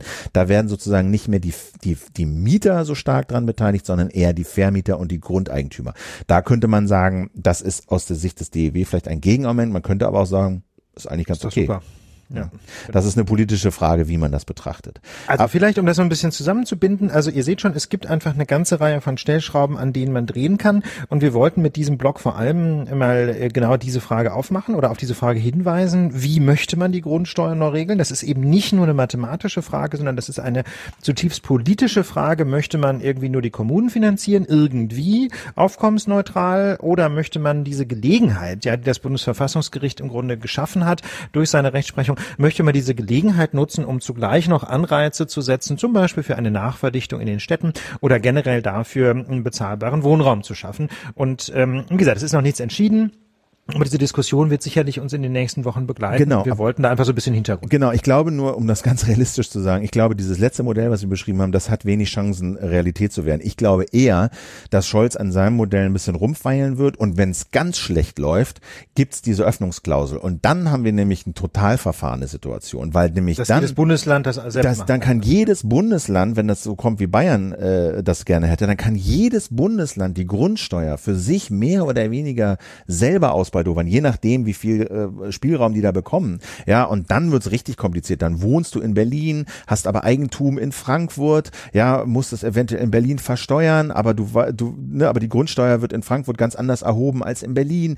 Also das glaube ich, also das wäre wirklich die schlechteste aller Welten.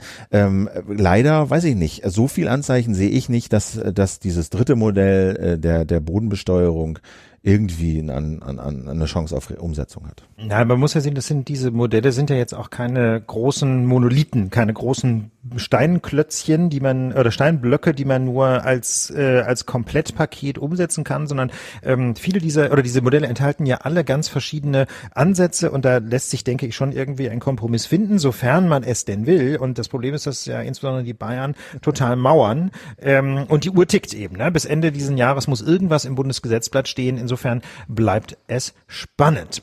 Ja, wir kommen zum nächsten Thema und äh, das, äh, da geht's um ein, ja, sagen wir mal, äh, Thema, was wir schon länger auf dem Zettel hatten, was jetzt aber ein paar Anlässe uns geboten hat, dieses Thema ein bisschen ausführlicher zu debattieren. Und zwar ist jetzt diese Woche nochmal hochgespült worden, dass schon Mitte April vor dem Internationalen Strafgerichtshof in Den Haag ein, wie wir finden, recht wichtiges Verfahren geplatzt ist. Es geht dabei nämlich darum, dass der Internationale Strafgerichtshof in Den Haag versucht hat, äh, die ja, diverse Straftaten, Verbrechen, potenzielle Verbrechen aufzuklären, die in Afghanistan passiert sind seit dem Jahr 2006. Und da hat der Internationale Strafgerichtshof mehr oder weniger in alle Richtungen ermittelt. Also afghanische ähm, Militärs waren im Visier, aber auch die Taliban und eben auch die USA, konkret äh, Angehörige der US-Streitkräfte und der CIA. So, und da sollte also dieser Internationale Strafgerichtshof oder wollte mal äh, aufklären, was da so passiert ist und ob es da äh, Menschen gibt, die man unter Umständen verurteilen äh, kann und muss. Und dieses, wie wir finden, sehr wichtige Verfahren ist jetzt eben vor ein, zwei Wochen de facto geplatzt. Das ist jetzt diese Woche nochmal hochgekocht. Und zwar ist es de facto geplatzt, ähm, nicht, weil es sich alles in Luft aufgelöst hat und weil es überhaupt keine sagen wir mal, Hinweise auf Straftaten gegeben hat, eher im Gegenteil, sondern es ist geplatzt offensichtlich, weil die USA es so wollten. Und was es mit diesem Internationalen Strafgerichtshof auf sich hat und konkret diesem Verfahren, das besprechen wir jetzt im Interview mit Boris Burkhardt, der ist Gastprofessor am Fritz-Bauer-Institut an der Goethe-Universität in Frankfurt am Main. Boris, ganz herzlich willkommen in der Lage. Ja, ich freue mich, bei euch zu sein. Also, bevor wir äh, uns diesem konkreten Verfahren widmen, was ich da in der Anmod kurz geschildert habe, glaube ich, musst du uns mal so ein 101, so eine Einführung geben in dieses Institut des Internationalen Strafgerichtshofs in Den Haag. Was ist das? Der Internationale Strafgerichtshof ist eben ein Strafgericht, der errichtet wurde auf der Grundlage eines völkerrechtlichen Vertrages 2002 äh, in Den Haag und dieser Strafgerichtshof soll sich kümmern um, wie es in seinem Statut, also in seiner Rechts Rechtsgrundlage heißt, die schwerwiegendsten Verbrechen, die die Weltgemeinschaft als Ganzes betreffen. Und das sind dann so Tatbestände wie Völkermord, Kriegsverbrechen, Verbrechen gegen die Menschlichkeit und das Verbrechen des Angriffskrieges. Und dieser internationale Strafgerichtshof äh, wird für notwendig erachtet, weil solche Verbrechen in den Ländern, in denen sie geschehen, äh, regelmäßig eben nicht verfolgt werden. Entweder weil gar kein Interesse daran besteht, weil das eben Täter sind, die vielleicht bis in die höchsten Ebenen der Staatsregierung tätig sind oder weil es eben äh, auch einfach überhaupt keine funktionierende Strafjustiz gibt. Und die Idee des Internationalen Strafgerichtshofs ist eben einmal, dass solche Angelegenheiten nie innere Angelegenheiten des jeweiligen Staates sind, in dem diese Verbrechen geschehen und auf der anderen Seite, dass sie eben aber auch nicht straflos bleiben dürfen, äh, sondern dass es äh, irgendwie eine äh, Weltjustiz dann geben muss, die sich um solche Verbrechen kümmert. Mach das doch mal an diesem Beispiel, was ich äh, an, an Anmod geschildert habe. Also ich habe gesagt, die Ermittlungen gingen um Ereignisse in Afghanistan ab 2006, das war nicht ganz richtig, 2003. Mhm. Mach doch mal an diesem Verfahren so ein bisschen, bevor wir auf die Einzelheiten eingehen, äh, deutlich, wie so ein Verfahren des am internationalen Internationalen Strafgerichtshof eigentlich abläuft. Und das ist ja jetzt gescheitert, aber äh, wie fing das an? Was haben die da gemacht in Sachen Afghanistan? Seit 2003 ist eben zu vielfachen Verbrechen, Kriegsverbrechen von verschiedenen Konfliktparteien gekommen. Was wir kennen, sind eben Selbstmordattentate, vielfache Anschläge der Taliban oder anderer Milizen. Auf der anderen Seite ähm, ist eben auch schon frühzeitig berichtet worden, dass sowohl durch die USA als auch eben durch afghanische Regierungstruppen es auch immer wieder zu Verbrechen kam, Folter, Misshandlungen, entwürdigende Behandlungen, auch sexuelle Gewalt. Und das sind so die Verbrechenskomplexe, um die sich der Internationale Strafgerichtshof, also die Anklagebehörde, auch kümmern sollte wie so ein Verfahren zu dem Internationalen Strafgerichtshof kommt. Da gibt es verschiedene Möglichkeiten. In diesem Fall war es tatsächlich so, dass die Anklagebehörde selbst, wenn man so will, die Initiative ergriffen hat, sich dieses Verfahren zu erschließen, da Informationen zu sammeln selbst muss man aber jetzt vielleicht doch noch mal so ein bisschen relativieren. Also es waren nicht zuletzt dann auch Nichtregierungsorganisationen, die der Anklagebehörde da diverse sozusagen Konvolute an Informationen übergeben haben mit der Bitte, schaut euch doch das mal an, das ist wichtig und da, da kann der internationale Strafgerichtshof nicht beiseite stehen. Ja, und, nur vielleicht um das so ein bisschen hm? für unsere Hörerinnen und Hörer so ein bisschen nochmal plastisch zu machen. Also unter diesem Dach der Institution des Internationalen Strafgerichtshofs gibt es also also unter anderem auch etwas, was man in deutscher Terminologie so als Staatsanwaltschaft bezeichnen würde im Grunde. Ne? Also das heißt, diese Anklagebehörde ist ja was, was man in, was man äh, aus deutscher Sicht jetzt eher nicht bei einem Gericht vermuten würde, aber diese, bei dieser Institution in Den Haag ist es so, da gibt es sowohl eine Anklagebehörde als auch, sagen wir mal, rechtsprechende Stellen, wenn man so will. Genau, also dieser internationale Strafgerichtshof als Institution, der umfasst jetzt verschiedene Abteilungen, wenn man so will. Und das ganz Wesentliche ist eben, dass er einmal natürlich Rechtsprechungsorgane hat, also verschiedene Gerichtskörper und auf der anderen Seite die Anklagebehörde. Und die ist eben dann wiederum so ein bisschen ähnlich wie die deutsche Staatsanwaltschaft, vor allen Dingen für die Ermittlung der Sachverhalte zuständig, dann für die Anklage und dann eben auch ähm, für die Vertretung der Anklage in einem Verfahren vor eben einem Recht rechtsprechenden Körper vor einem Gericht. Ja. Okay, und in diesem Afghanistan-Verfahren ähm, ist also jetzt zunächst mal die Anklagebehörde tätig geworden, hat jetzt seit 2006 Beweise gesammelt, immerhin 13 Jahre lang. Und ähm, nun allerdings konnte sie wohl alleine nicht mehr weitermachen, sondern sie hätte äh, die Zustimmung der sogenannten Vorverfahrenskammer benötigt. Worum ging es denn da? Genau, also dieses Verfahren vor dem Internationalen Strafgerichtshof kennt eben mehrere Verfahrensabschnitte. Und jetzt war es eben an den Punkt gekommen, wo die Anklagebehörde für sich zum Ergebnis gelangt war, also das, was da so passiert ist, das sind Verbrechenstatbestände, für die wir zuständig sind Da besteht eine Notwendigkeit, dass wir tätig werden.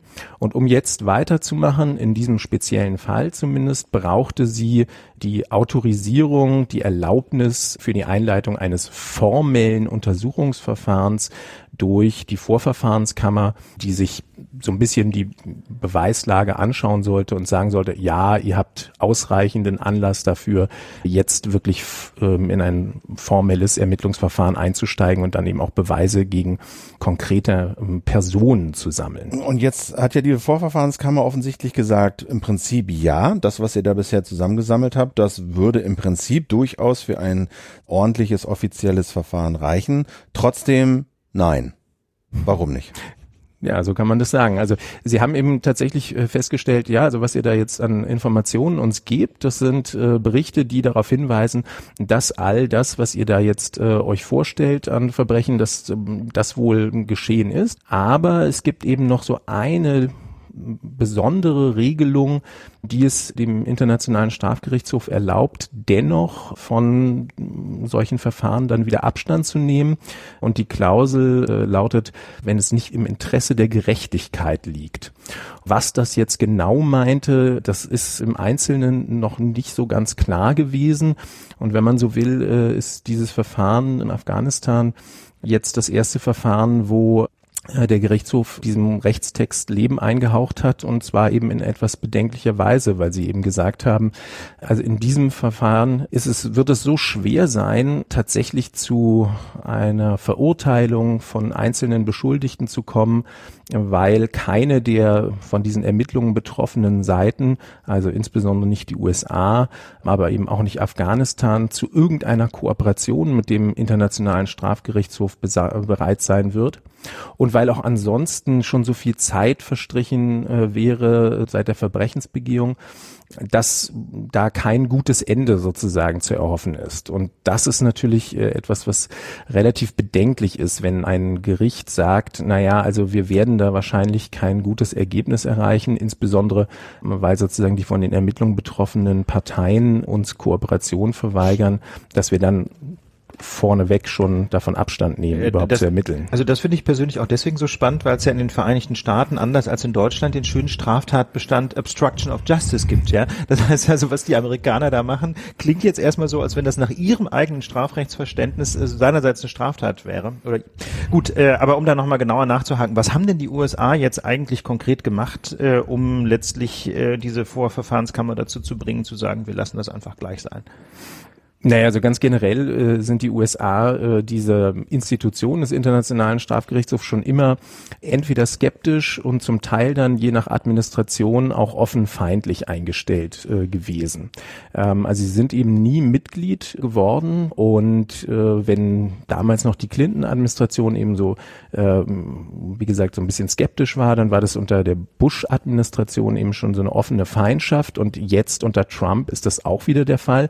Das sind zum Teil auch die gleichen Personen, die da sich sehr mh, hm, heftig gegen den Internationalen Strafgerichtshof geäußert haben. Also eine Person, die man da nennen kann, ist der eine äh, Sicherheitsberater John Bolton, äh, der eben so ein Hardliner ist und der hat äh, als jetzt im vergangenen Herbst äh, die Chefanklägerin des Internationalen Strafgerichtshofs gesagt hat, also wir werden jetzt formell die Vorverfahrenskammer ersuchen, uns Erlaubnis zu geben, da in ein Ermittlungsverfahren einzusteigen, hat er schon angekündigt. Naja, also wenn das geschieht, dann werden wir äh, Einreisesperren verhängen gegen Richter des Internationalen Strafgerichtshofs, äh, gegen äh, die Angehörigen der Anklagebehörde und ähm, wir werden nicht nur Einreisesperren verhängen, sondern wir werden diese Leute auch äh, im Zweifel selbst strafverfolgen und wir werden alles tun, um dieses Verfahren zum Platzen zu bringen. Tatsächlich ist auch eine Einreisesperre gegen die Anklägerin verhängt worden. Ah, okay. Die Anklägerin Ah, ja. Okay. Da ist da ein Einreisesperre. Also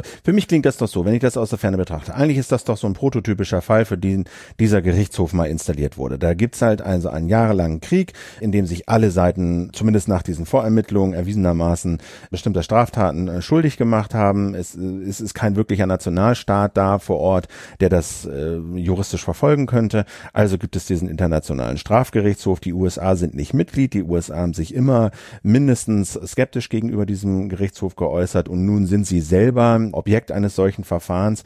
Und wenn dieser Strafgerichtshof sich einigermaßen ernst nehmen würde, dann müsste er doch gerade jetzt in diesen Bedingungen sagen, wir machen es trotzdem. Wir versuchen das, was wir können. Und so knicken sie ein. Warum? Naja, letztlich ist es eben einfach so, dass der internationale Strafgerichtshof schon über die ganzen letzten Jahre und jetzt auch in diesem Afghanistan-Verfahren umgehen muss mit hm, der Schwäche von einem Gericht. Es gibt einfach äh, nicht die weiteren Strukturen, die ein Strafgericht hm, eben auch braucht, um ein Strafverfahren dann führen zu können. Also wenn wir uns jetzt vorstellen, ähm, dass die Vorverfahrenskammer anders entschieden hätte, dann wird man wohl nüchtern konstatieren müssen, dass im Zweifel eben trotzdem nie US-amerikanische Staatsangehörige, irgendwelche Bediensteten der CIA, die da vielleicht Gefangene gefoltert haben in Afghanistan oder in irgendwelchen anderen Haftanstalten, vor dem Gericht in Den Haag, dem Internationalen Strafgerichtshof, sich hätten verantworten müssen. Praktisch wäre das wahrscheinlich sowieso nicht gelungen.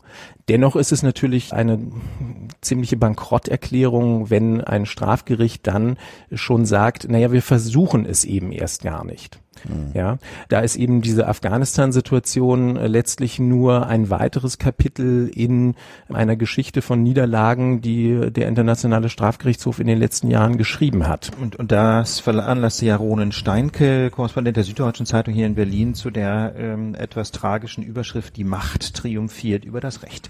Ähm, aber damit ist ja die internationale Strafgerichtsbarkeit möglicherweise noch nicht ganz am Ende. Ähm, du hast es eingangs schon geschildert, Boris. Ideal ist es eigentlich, wenn Kriegsverbrecher daheim verfolgt werden, also quasi in dem Staat, in dem die Verbrechen begangen worden sind. Auf der zweiten Stufe, wenn das daheim nicht funktioniert, gibt es einen internationalen Strafgerichtshof mit seinen Stärken und Schwächen, darüber sprachen wir.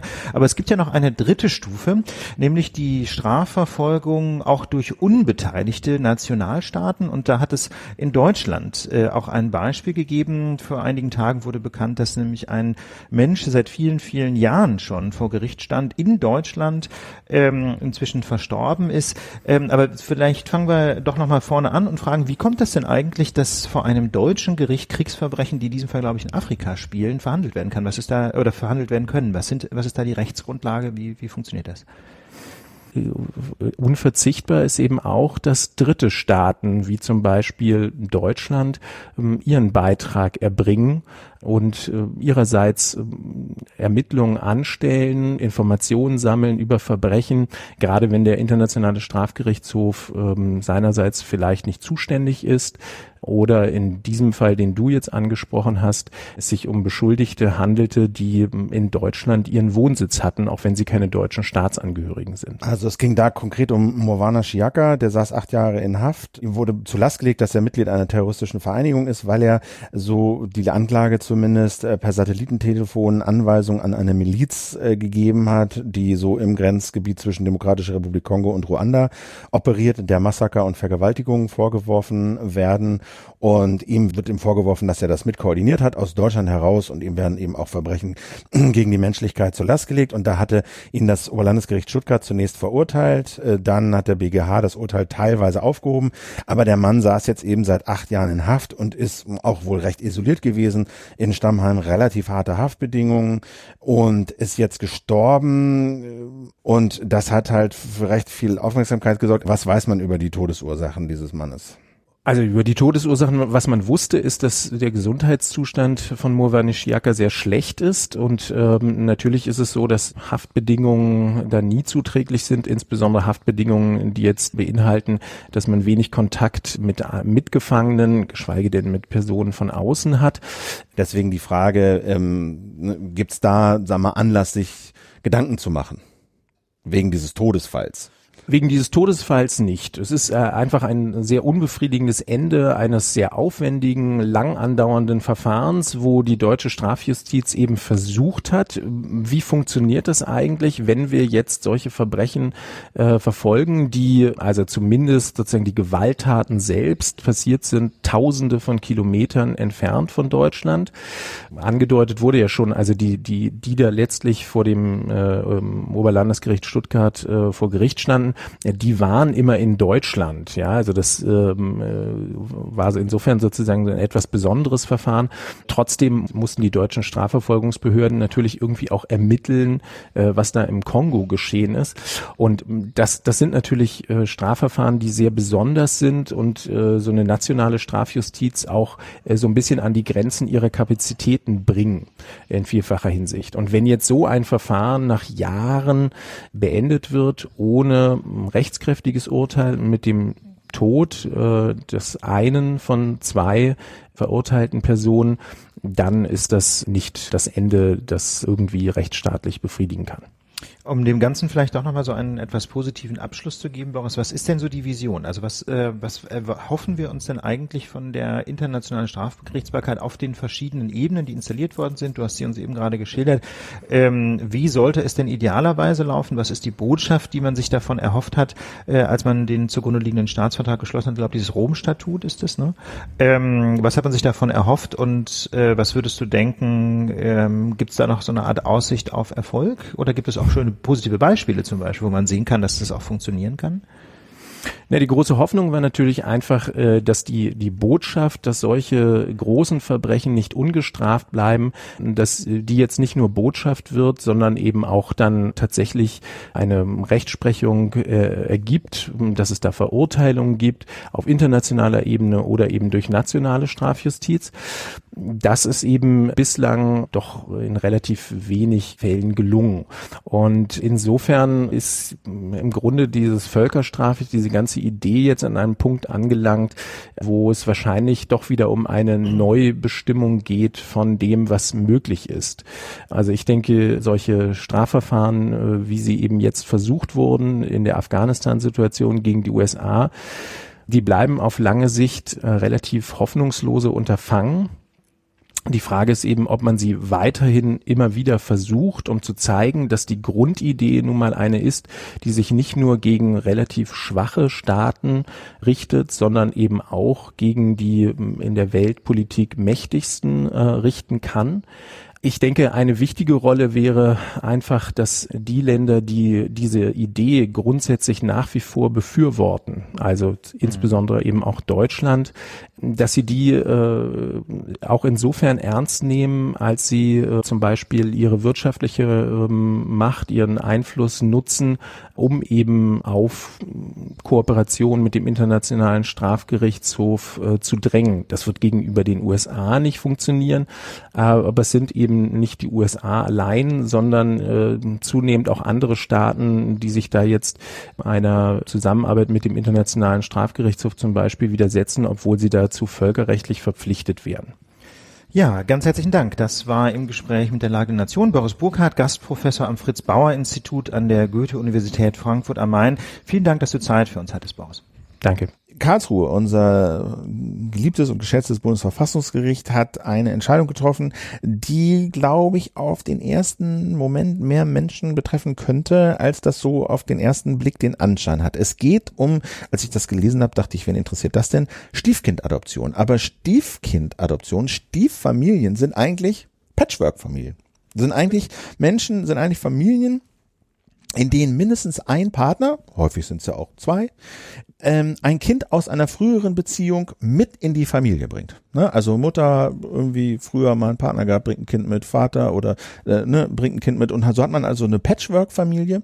Und da war äh, die Regelung immer so, dass diese Kinder, die da mitgebracht wurden, diese Stiefkinder, die durften nur von dem jeweils anderen Familienmitglied Partner adoptiert werden, wenn die verheiratet sind. In einer Ganz Ehe. genau. Und das hat das Bundesverfassungsgericht gesagt jetzt, das ist ungerecht. Das können wir nicht machen. Ganz genau. Das, das ist die Entscheidung des Bundesverfassungsgerichts, die jetzt bekannt geworden ist. Ähm, und zwar hat das Bundesverfassungsgericht darin einen Verstoß gesehen gegen den allgemeinen Gleichheitssatz, ähm, weil es nämlich zwei Vergleichsgruppen im Grunde gebildet hat. Zum einen die Gruppe, von der Philipp gerade geschildert hat, wo eine solche Adoption des Kindes des einen Partners durch den anderen Partner äh, schon länger möglich ist. Das ist nämlich die Gruppe da, wo die Partner verheiratet sind. Und dann gibt es auf der anderen Seite die Patchwork-Familien, wo ähm, Papa und Mama nicht geheiratet haben. Ja, also um äh, im Beispiel zu bleiben, Mama bringt ähm, zwei Kinder mit aus einer früheren Ehe. In diesem konkreten Fall war der erste, erste Ehegatte der Mama verstorben. Und sie wollte aber den, den neuen Partner, mit dem sie jetzt seit vielen Jahren zusammenlebte, nicht heiraten. Und zwar aus einem ganz einfachen Grund mit dieser Neuverheiratung wäre ihre Witwenrente ah, gestrichen ja. worden. Das heißt, im Grunde hätte sie ihre Lebensgrundlage verloren. Und aus diesem Grund hat sie gesagt, nein, ich möchte zwar sehr gerne, dass mein neuer Partner meine beiden Kinder aus der ersten Ehe adoptieren kann, aber ich kann ihn nicht heiraten, weil äh, ich sonst schlicht und ergreifend verarmen würde. Und da sagt das Bundesverfassungsgericht, diese mh, Ungleichbehandlung, ja, dass also in der zweiten Konstellation ohne neue, ohne neue Ehe äh, der neue Partner die Kinder des äh, Partners nicht adoptieren kann, das ist mit dem allgemeinen Gleichheitssatz nicht vereinbar. Und zwar einfach deswegen, weil diese Ungleichbehandlung keine hinreichende Rechtfertigung findet, insbesondere in der Eheschließung. Das und, heißt mit anderen Worten, ja. der Gesetzgeber muss, genau wie bei der Steuer eben auch, der Gesetzgeber muss ran und er muss relativ kurzfristig eine Regelung schaffen, die es auch ähm, ermöglicht, ähm, dass ein neuer Partner ohne Eheschließung die Kinder des, seines Partners adoptieren kann. Und Adoption heißt dann im Kern, man hat alle Rechten und Pflichten wahrscheinlich, ne? Genau, das bedeutet also tatsächlich, dass man rechtlich einem, mm, einem, Leiblichen einem Vater, Elternteil ja. gleichgestellt wird. Genau. Das bedeutet das. Ähm, und das hat natürlich große Vorteile und zwar nicht nur für die Bete äh, also und zwar äh, und zwar auch für das Gemeinwesen. Also zum einen führt es natürlich dazu, ähm, dass man, dass die Kinder dann Pflichtheitsberechtigte werden, ähm, aber es führt auf der anderen Seite äh, und Pflichtheitsberechtigte also werden Erb im Erbschaftsrecht. Der, im, äh, genau, genau, Pflichtheitsberechtigte im Erbschaftsrecht. Das bedeutet aber zugleich auch, dass höhere Freibeträge gelten im Erbrecht, was natürlich für die Erbschaftssteuer eine ganz große Bedeutung hat. Das ist das ökonomische Interesse der Kinder, dass sie tatsächlich auch von dem neuen Partner ähm, als Kinder angenommen werden. Auf der anderen Seite hat das Gemeinwesen aber natürlich auch einen großen oder ein großes Interesse an dieser Stiefkindadoption und zwar einfach, weil da ja auch Unterhaltsrechte in der anderen Richtung gelten. Das heißt also, wenn ähm, der neue Partner der Mutter äh, später zum Beispiel mal in ein Pflegeheim muss und seine eigenen finanziellen Mittel nicht ausreichen, dann sind die Kinder unter Umständen unterhaltspflichtig und müssen dann für den neu angenommenen Vater auch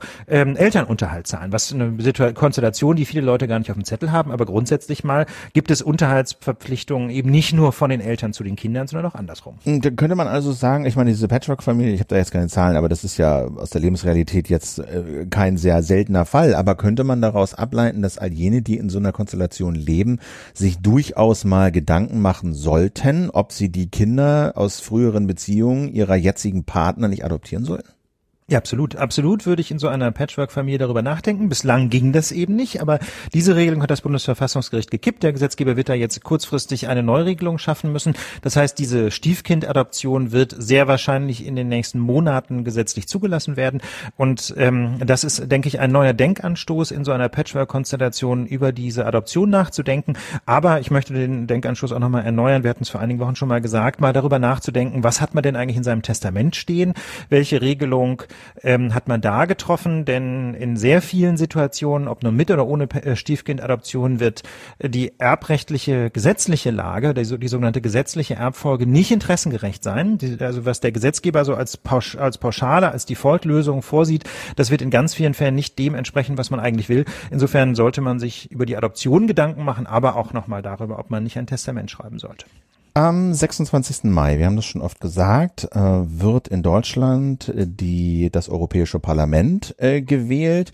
Und wir haben das in der letzten Woche gesehen, dass nun auch in Spanien Populisten im Parlament vertreten sind. Da hat es also die Parlamentswahl gegeben und Spanien galt ja immer so ein bisschen als immun gegen Rechtspopulisten, aber tata, ähm, da haben wir uns dann alle getäuscht und nun sind sie auch da im Parlament und wir haben das auch schon öfter angedeutet, dass halt die ja, Rechtspopulisten in Europa Front machen und äh, nicht die Mehrheit äh, ringen werden wahrscheinlich im Europäischen Parlament, aber doch eine große Minderheit darstellen werden. Sie sind äh, zerstrittener unterm Strich, als man sich das so im ersten Augenblick denkt, aber trotzdem könnten sie da doch eine erhebliche, ein erhebliches Blockadepotenzial aufbauen, wenn nicht genug Leute wählen gehen und andere Parteien wählen. Und deswegen äh, möchten wir euch ganz herzlich und innig darum bitten, geht zu dieser Wahl, nehmt daran Ja, und- teil. Ja. Und zwar nicht nur wegen der spanischen Extremisten, also das, das kriegt jetzt so einen schrägen bin- Spin. Also das war jetzt nur ein, das war Ja. nur ein kurzer Aufhänger. Also es geht generell einfach darum, dass man zur Europawahl gehen sollte, weil nämlich radikale Kräfte von allen, aus allen Ecken und Enden typischerweise ein sehr hohes Mobilisierungspotenzial haben, auch gerade zum Beispiel EU-Gegner. Das ist ja ein Riesenproblem in Großbritannien, dass da sehr viele Brexit-Befürworter möglicherweise ähm, ja, drohen, das EU-Parlament lahmzulegen. Also mit anderen Worten, ähm, äh, unser Appell ist einfach, geht auf jeden Fall zur EU-Wahl und wenn ihr an dem Tag nicht ins, Wahlta ähm, äh, ins Wahllokal gehen könnt, kann ja sein, ist ein Sonntag, also zum Beispiel für Philipp und mich wird das schwierig, weil wir da am Tag vorher bei der Lage live sind. Wir schaffen das gar nicht bis 18 Uhr zurück nach Berlin ins Wahllokal. Dann beantragt einfach Briefwahl. Das geht inzwischen in fast allen Gemeinden auch online. Ja, das müsst ihr gucken auf der Seite eurer Gemeinde, wie das genau funktioniert. Aber in Berlin zum Beispiel gibt es ein Online-Formular. Das ist, denke ich, bundesweit irgendwie immer möglich, das auch online zu beantragen. Dann bekommt ihr ein paar Tage später einen Brief von eurer Gemeinde.